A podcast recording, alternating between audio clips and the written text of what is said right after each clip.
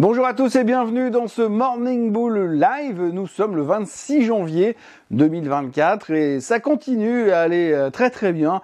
Je pourrais en fait me passer de faire des vidéos tous les matins puisque finalement ça revient toujours au même. Le marché monte, le marché monte, le marché monte, le marché monte. Et oui, on a battu un nouveau record sur le S&P 500. Pourtant, c'était pas gagné d'avance parce que il y a quand même un des Magnificent Seven qui a publié des résultats tout pourri euh, et les analystes n'ont pas du tout, du tout, du tout aimé ce qu'ils ont publié et surtout ce qu'ils ont dit.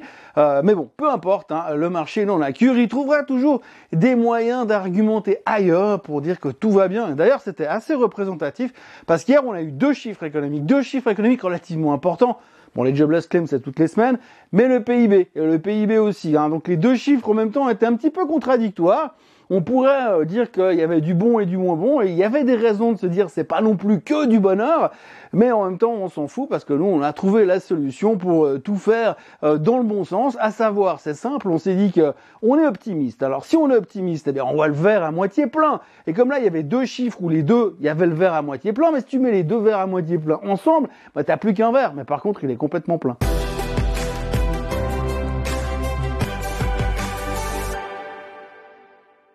Journée d'hier a été euh, concentrée sur les chiffres économiques, la Banque Centrale Européenne et puis les quelques publications trimestrielles qu'il y avait. Il y avait ceux qu'on publiait la veille au soir et il y a ceux qui publiaient hier. Bref, on avait de quoi se mettre pas mal de choses sur la dent. On va donc en parler tout de suite. On va commencer par la BCE. La BCE s'est donc réunie hier et aux surprises, aux surprises, après les déclarations de Monsieur Holtzmann, les déclarations de Monsieur euh, Nagel de la Bundesbank, de Madame Lagarde, eh bien, euh, la BCE n'a rien fait. Alors on s'y attendait, la BCE n'a pas baissé les taux, la BCE n'a pas monté les taux. Pour la troisième fois consécutive, la BCE elle a laissé les taux inchangés. Et puis pour la xème fois consécutive, la BCE n'a pas dit ce qu'elle allait faire. On sait toujours pas s'ils ont l'intention de baisser les taux potentiellement au mois de juin ou après ou plus tard ou pas du tout, allez savoir. Bref, on n'en sait rien, c'était un non-event notoire. On n'est pas plus avancé qu'avant du côté de la BCE. Bref, on peut passer à autre chose. Et autre chose, hier, c'était tout d'abord le chiffre du PIB américain. Alors le consensus des économistes, ils avaient tout mis dans leur spreadsheet Excel, ils avaient tout calculé, tout réfléchi, ils avaient bossé le truc. Hein. Ils, étaient, ils étaient arrivés à un chiffre plus ou moins de 2% de croissance du PIB, qui était déjà pas mal dans un environnement pas facile. Bon, c'est sorti à 3,3%. Ils se sont gourés, d'accord. Apparemment, le bilan global du PIB, ce qu'il faut retenir de toute la publication, c'est que l'Américain consomme. Alors on ne sait pas trop avec quel argent, ni comment, mais il consomme. A priori, il devrait s'endetter. Enfin, en tout cas, quand on regarde les chiffres des cartes de crédit, a priori, l'Américain consomme en s'endettant. Parce que si on prend d'autres chiffres, l'épargne qui a été accumulée durant la période du Covid, eh ben, depuis longtemps, elle a été grillée, il y en a plus. Donc, euh, soit vous gagnez beaucoup d'argent, soit, eh bien, vous avez trouvé, vous devez trouver d'autres solutions pour consommer, c'est-à-dire emprunter de l'argent, comme ils le font plutôt très bien, puisque c'est très euh, dans leur gène, culturellement parlant, aux États-Unis. Bref, le PIB, meilleur qu'attendu. Alors un PIB meilleur qu'attendu, c'est une bonne nouvelle. Ça veut dire que c'est une économie qui est en croissance. Et ça veut dire que la récession, il bah, n'y a pas, il n'y a pas de récession. En même temps, on vous avez prévenu, hein. Biden l'avait dit, Yellen l'avait dit, Goldman Sachs l'avait dit, il n'y aura pas de récession. Donc euh, c'est pas une grosse surprise, mais il n'y aura pas de récession. Pas si on prend compte du PIB qu'on a publié hier, et si on tient compte du fait qu'il n'est pas faussé par les achats de la fin de l'année durant la période du Black Friday et consorts. Mais peu importe. Donc le PIB est en croissance, l'économie américaine est forte et il n'y aura pas de récession. C'est une super nouvelle. C'est une super nouvelle, mais en même temps, c'est quand même un tout petit peu inflationniste. Hein.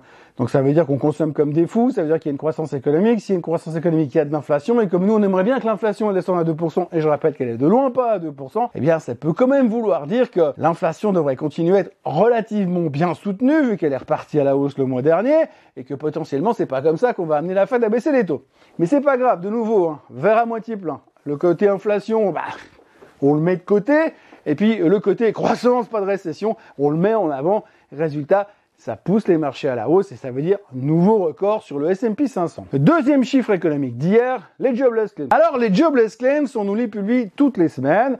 Alors grosso modo, on nous dit oui, alors il y a de moins en moins de gens qui demandent des indemnités chômage, ce qui veut dire que l'emploi est fort ou qu'ils ont pas besoin de travailler, et que du coup, bah, c'est positif, c'est que l'emploi est fort et que ça va bien pour l'économie. Sauf que ce genre de nouvelles, on n'aime pas trop parce que si l'emploi est fort et que ça va bien pour l'économie, ça veut aussi dire qu'il eh bien ça va pas dans un sens euh, désinflation et la Fed a bien spécifié qu'elle voulait voir un affaiblissement au niveau de l'emploi. Et ça fait plusieurs semaines que systématiquement, ou presque, les jobless claims sont meilleurs, enfin moins bons que les attentes. Admettons qu'un analyste attende 250 000 demandes d'indemnité chômage. Si ça sort à 200 000, ça veut dire qu'il y a 50 000 Américains de moins qui ont été demandés des indemnités chômage. Donc, il y a du boulot et l'emploi est ferme. On va schématiser ça comme ça. Donc si les chiffres officiels sont en dessous des attentes, ça veut dire que l'emploi est fort. Si les chiffres officiels sont en dessus des attentes, ça veut dire que l'emploi est faible parce que les gens vont demander du soutien au gouvernement. Donc hier, pour la première fois depuis pas mal de temps, les jobless claims sont sortis plus forts qu'attendus. C'est-à-dire qu'il y avait 14 000 personnes de plus sur 365 millions d'habitants qui ont été demandées des indemnités chômage la semaine dernière. Alors à chaque fois, on nous dira oui, mais avec la neige, c'est faussé, avec l'hiver, les gens se déplacent moins. Enfin bref, là en plus, qu'il faisait froid et qu'il y avait certains États qui étaient fermés à cause de la neige, eh bien il y a quand même 14 000 personnes de plus qui ont été demandées des indemnités chômage. Donc ça veut dire que l'emploi il ralentit. Et la Fed, elle veut que l'emploi il ralentisse pour pouvoir baisser les taux. Donc c'était positif. Donc on avait de nouveau un verre à moitié plein au milieu de tout ça, parce que d'un côté, ça veut dire aussi que l'économie va un petit peu moins bien, mais comme temps, c'est positif parce que ça va faire baisser l'inflation et que potentiellement la Fed à terme pourra baisser les taux. Et ça nous fait donc un autre verre à moitié plein sur le côté chiffre économique, mais comme nous on voit le côté positif, direction record historique sur le S&P 500. Il faut cependant rajouter une chose au niveau des chiffres d'hier, c'est que globalement, si vous regardez les attentes du marché, on a un petit peu le sentiment, parce que le sentiment que j'ai, c'est peut-être un peu biaisé, mais on a un peu le sentiment que les attentes diminuent petit à petit. Alors si vous attendez à moins de demandes d'indemnité chômage, bah, de plus en plus, ce sera facile de battre ces attentes. Donc de montrer que l'emploi, il ralentit un petit peu. Alors de là à dire que on s'arrange comme on peut pour euh, que ça paraisse pas trop mal et que la mariée ait l'air jolie, il n'y a qu'un pas que je ne franchirai pas. Néanmoins, comme je vous le disais en introduction, on a eu deux chiffres économiques très importants qui étaient tous les deux des verres à moitié plein. Mais quand vous avez un verre à moitié plein et que vous versez le verre à moitié plein dans l'autre verre à moitié plein, bah, vous avez un verre complètement plein et ça c'est super positif pour battre des records sur le S&P 500. Voilà, j'espère que vous avez bien compris ma démonstration de physique économique financière et que ça vous a éclairci sur la réaction des marchés hier. À côté de ça, on va passer en revue très rapidement les chiffres du trimestre de la veille. Tout d'abord, il y a eu Tesla. Alors Tesla, c'était un petit peu l'aftershock. Hein. Grosso modo, le titre a perdu 12% et surtout, grosso, grosso, mais très grosso modo, les analystes ont détesté ce qui s'est passé, détesté le conference call, détesté l'attitude de Musk, détesté l'attitude du management. Il y a pas mal de gens qui se posent des questions sur le fait que Tesla a oublié qu'il fabriquait des voitures. Il faut aussi noter qu'aujourd'hui Tesla est valorisée pas pour les voitures, elle est valorisée pour tout le reste qui va exploser les dix prochaines années, l'intelligence artificielle, les robots, le solaire, etc. Tout le monde tablait là-dessus. Tout le monde sait que la survalorisation de Tesla, c'est l'avenir. C'est pas ce qu'ils font aujourd'hui. Mais hier, on commençait à s'inquiéter. On disait oui, peut-être que Tesla devrait s'occuper des voitures. Parce qu'ils n'ont quasiment pas parlé dans le conf call après la publication pourrie des résultats. Bref, les gens étaient extrêmement déçus. Les analystes étaient déçus. Surtout les méga bulls sur Tesla. Dan Ives de chez Wedbush, le mec, il est tatoué dans le dos Tesla Forever. Et le gars, il est venu hier hyper désespéré. Il n'a pas encore downgradé le titre. Pas encore. Mais pour l'instant, les commentaires des analystes plutôt optimistes habituellement était très négatif. Alors autant vous dire que les négatifs sur Tesla, ils sont en train de se frotter les mains. Il paraît même, il paraîtrait même qu'il y a un des analystes qui est allé s'acheter un V8 Essence hier pour fêter ça. Donc Tesla, moins 12%, c'est le premier Magnificent 7 qui se fait démonter sur ses publications trimestrielles.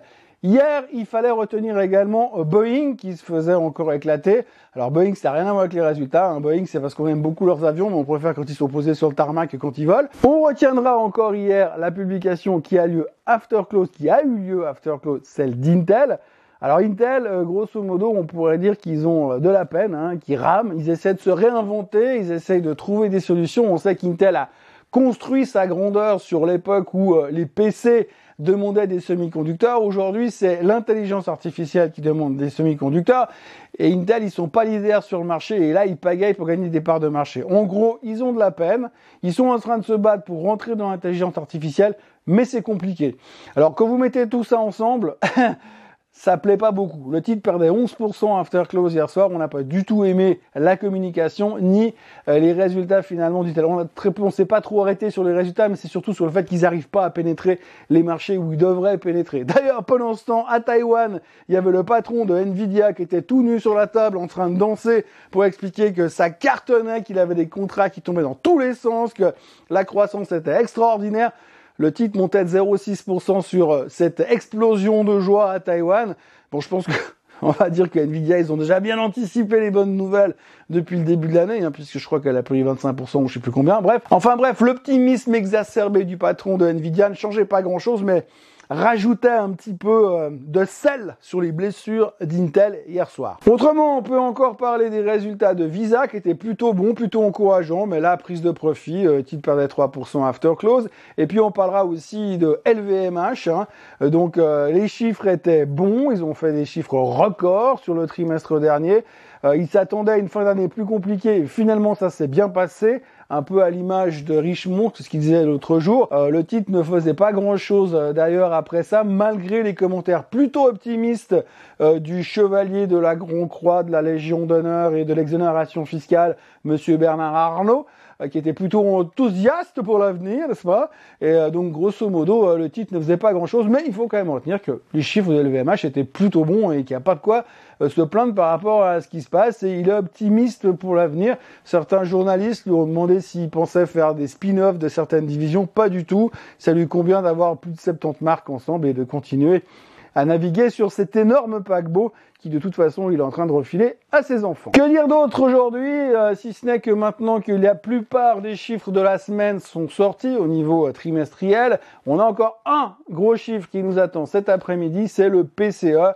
Alors le PCE, c'est euh, la version retravaillée de l'inflation, c'est le chiffre préféré de la Fed, c'est le chiffre qu'on dit qu'ils utilisent en dernier ressort pour une décision sur les taux. Donc évidemment, on va en tirer plein de plans sur la comète, mais rappelons toujours qu'on a la stratégie euh, du verre à moitié plein. Alors bon, le problème, c'est qu'on a eu deux chiffres qui ont été publiés qui étaient deux verres à moitié plein. Si celui-ci, c'est aussi un verre à moitié plein, si vous les mettez ensemble, il y en a forcément un qui va déborder.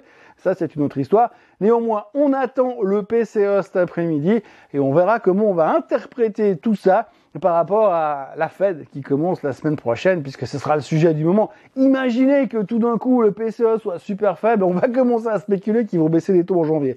Non, a priori c'est plus qu'improbable, mais c'est assez intéressant tout ça, parce que quand on reprend euh, toute cette partie chiffres économiques et macro, eh bien on se rend compte que gentiment on a repoussé la baisse de taux en mai, et puis à la vitesse où ça va pour l'instant, j'ai un peu l'impression qu'ils vont encore nous la repousser dans la deuxième partie de l'année sans que ça fasse broncher le marché pour autant, parce que pour l'instant, eh bien, euh, comme on dit toujours, hein, euh, le marché financier, finalement, c'est le combat des bearish et des bullish, et puis à la fin, c'est les bulls qui gagnent. PCA cet après-midi, c'est tout ce qu'il faut retenir. La semaine prochaine sera monstrueuse en termes de trimestriel, puisqu'il y aura les Magnificent Six, puisque le, numéro 1 il a déjà coulé hier. Euh, pour le reste, eh bien, on va attendre patiemment la suite. Euh, moi, je vous encourage à liker cette vidéo, je vous encourage à vous abonner, surtout à la chaîne Suisse Côte en français, à partager euh, tout ça, à commenter tout ça, à critiquer ou à apprécier tout ça, ne vous gênez pas. Et puis moi, je vous retrouve bien sûr ce week-end pour un Swiss Bliss, et puis lundi prochain pour un nouveau Morning Bull Live qui sera euh, basé sur la thématique des taux de la Fed et des trimestriels. Passez un excellent week-end, un très bon vendredi et à bientôt. Bye bye